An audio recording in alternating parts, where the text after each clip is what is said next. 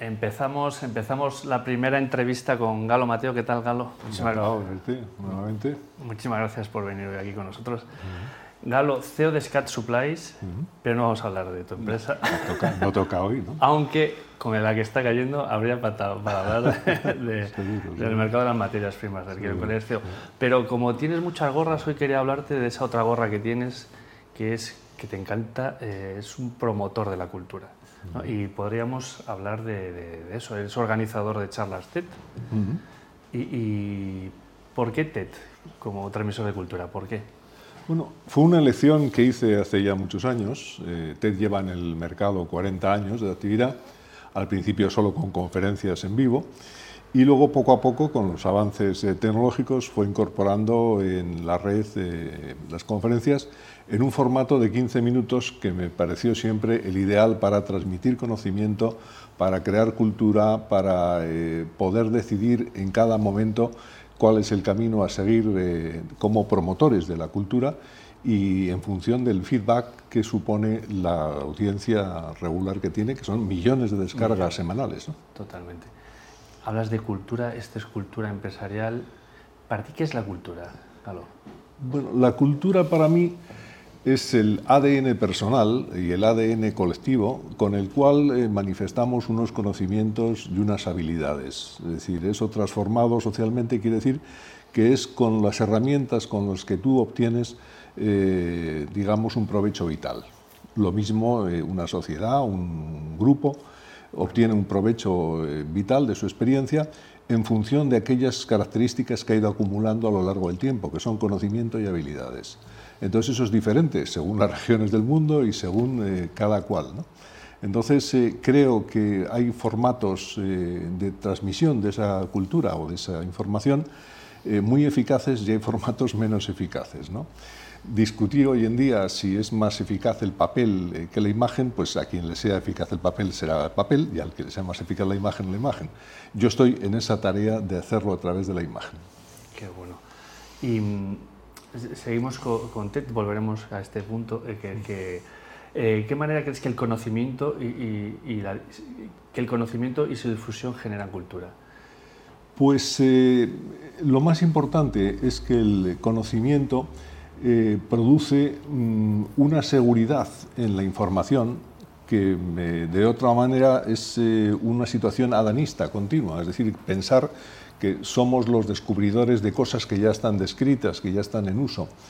Entonces el conocimiento nos asegura de que aquello que estamos eh, hablando, de aquello que estamos intercambiando como información, tiene un nivel de contraste y un nivel de evolución suficiente para ser una piedra más, no que todo el mundo piense desde cero otra vez y otra vez sobre un mismo tema. Eh, hay de estas tertulias de gente desinformada que descubren la pólvora cada vez que hablan.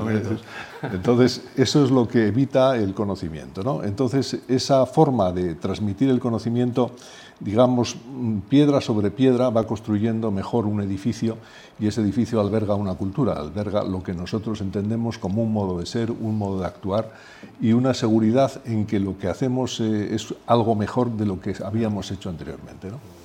Bueno, tienes ahí mucho tema para tratar. Oye, cuando, cuando te rodeas de TED, eh, ¿tienes un giro, eh, tus charlas, tu evento? tiene un giro hacia la mujer y hacia la cultura. ¿Por qué? ¿Por qué este giro?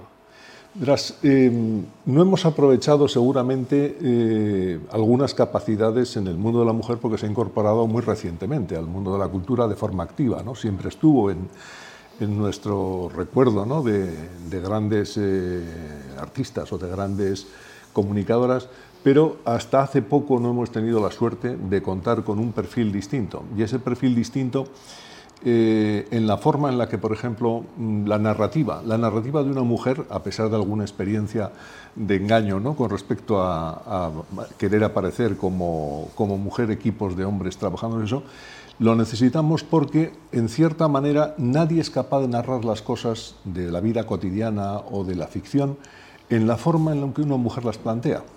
No en vano, tiene nueve meses dentro un hijo del cual eh, está plenamente informada y, sabe perfectamente que esa es la línea de continuación de la, especie.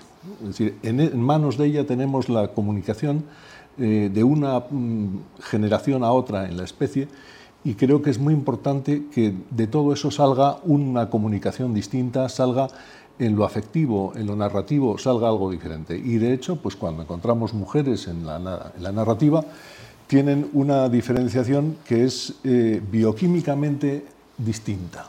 Tienen una reacción distinta a lo que es simplemente el pasar por encima de hechos concretos, de datos, de lugares, de tiempo, de acción. Bueno, es que nos mandas frases que le podríamos profundizar por ahí el infinito.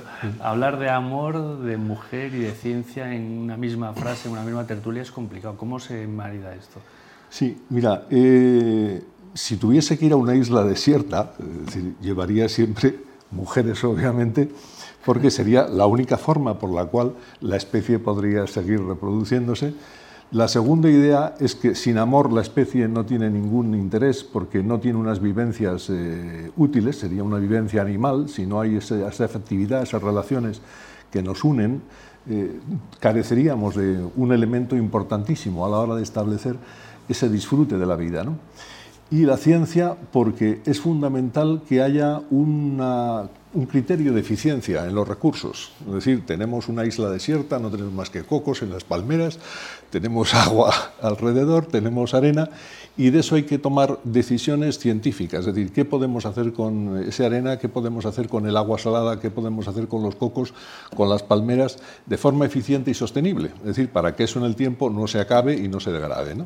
Pues esas tres cosas juntas, eh, mujer como continuidad eh, en la especie, eh, amor como contenido para que esa especie no sea animal, para que tenga algo más eh, apreciable y disfrutable que lo que es la mera experiencia física, y por otra parte la ciencia que le permita usar la naturaleza de un modo eficiente, que no se agote nunca ese recurso porque ya no tiene más. O sea, digamos que la paradoja es que a pesar de que el mundo es muy grande, vivimos en una isla, es decir, con unos eh, elementos determinados y dentro de esa isla ha de suceder todo ha de suceder la continuidad en la especie, ha de suceder el amor dentro de los individuos de la especie y ha de suceder la eficiencia en el recurso, en los recursos, en la gestión de esos recursos de la especie. Bueno, bueno, bueno. Súper interesante. Eh, Galo, eh, otra pregunta. Y cuando aquí hablamos de cultura, siempre es un modo mucho más práctico y tú, la, tu aproximación a la cultura es un modo que se puede entender más, ¿no?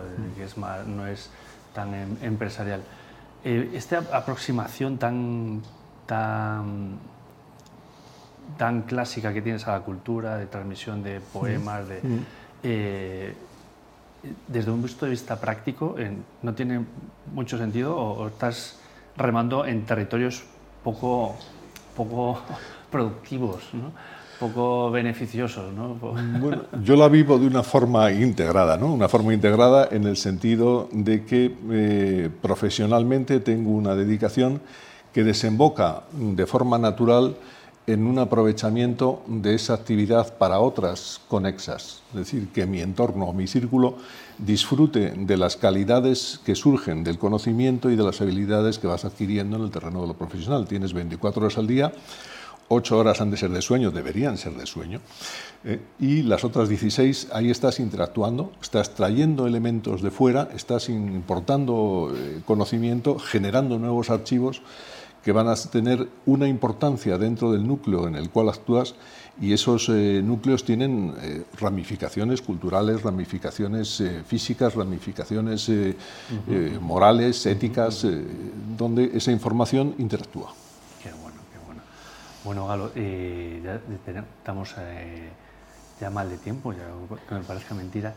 Yo a todos os pido que me digáis, que me recomendéis un libro eh, que estéis leyendo o que signifique algo hoy. ¿Qué libro me puede recomendar? Pues mira, he traído dos, o sea, no, no he querido ser tacaño en esto. El primero es una novela de una buena amiga que publica Planeta, que se llama mm, ¿Qué te importa que te ame? Es una novela de mujer, no dirigida especialmente a las mujeres, pero sí con una perspectiva de un amor distinto.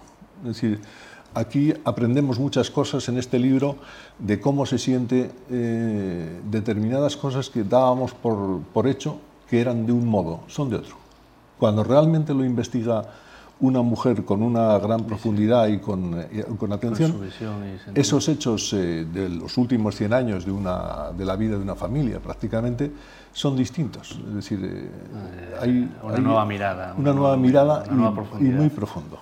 Bueno, y otro de un buen amigo que es Frank Wilczek, que fue mm, premio Nobel 2004 de física, en el cual las 10 claves de la realidad nos cuenta de una forma muy divulgativa qué sucede con el universo y cómo incorporamos ese conocimiento del universo a nuestra vida diaria.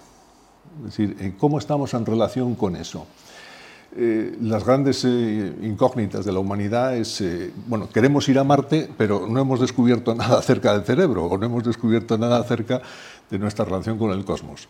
Bien, eh, Wilczek tiene la habilidad de divulgar eh, ideas muy sencillas sobre nuestra relación con un contexto tan indeterminado como es el cosmos y qué papel jugamos cada día en relación a ese cosmos, porque somos materialmente somos uno de los 125 elementos químicos que, formamos parte de ese colectivo y evolucionamos de acuerdo a ese cosmos. Entonces, eh, él lo traduce muy bien, lo traduce a palabras normales, lo traduce a hechos vitales. Que es y- entendibles por nosotros. entendibles y son mis dos recomendaciones, Bueno, vaya, pues, que, oye. que es muy apetecible de, de leer, los ligeros de, de volumen Qué bueno. y encantado si, si alguien pide una referencia sobre ellos. Muy bien, muchísimas gracias, Galo. Pues, Pues nada, aquí la encantado Benito, muchas gracias por traerme. Muy Muchas bien, gracias. gracias. Pues hasta aquí la entrevista con nuestro gran Galo Mateo, que espero que lo sigáis. Eh, Súper interesante lo que hace. Eh, ¿Dónde tienes las charlas TED, Galo? ¿Dónde las organizas? Pues va a ser este año en Madrid, eh, seguramente en el espacio Gran Vía, ahí vamos a hacerla. Y, ¿Y va a ser cinco mujeres. Cinco mujeres, un aspecto bioquímico de la mujer primero, siempre una parte, digamos, teórica del tema, es decir, cómo eh, el amor surge de una bioquímica especial, el amor eh, que genera una madre con respecto a su prole y a su descendencia, y luego cómo se adapta ese, digamos, esa ingeniería bioquímica a la vida de las personas, es decir, a historias de amor narradas por cuatro mujeres distintas en distintos libros. ¿Dónde te podemos localizar, Galo? Eh, ¿Ese TED? ¿Cómo se llama? Lo, lo anunciaré oportunamente y estáis invitados todos. Muy bien, muy bien, muchísimas gracias, Galo. Pues Gracias. con esta entrevista nos quedamos. Grandes ideas nos ha traído Galo, dos libros impresionantes que eh, yo personalmente añado a mi biblioteca y continuamos. No os perdáis hasta ahora.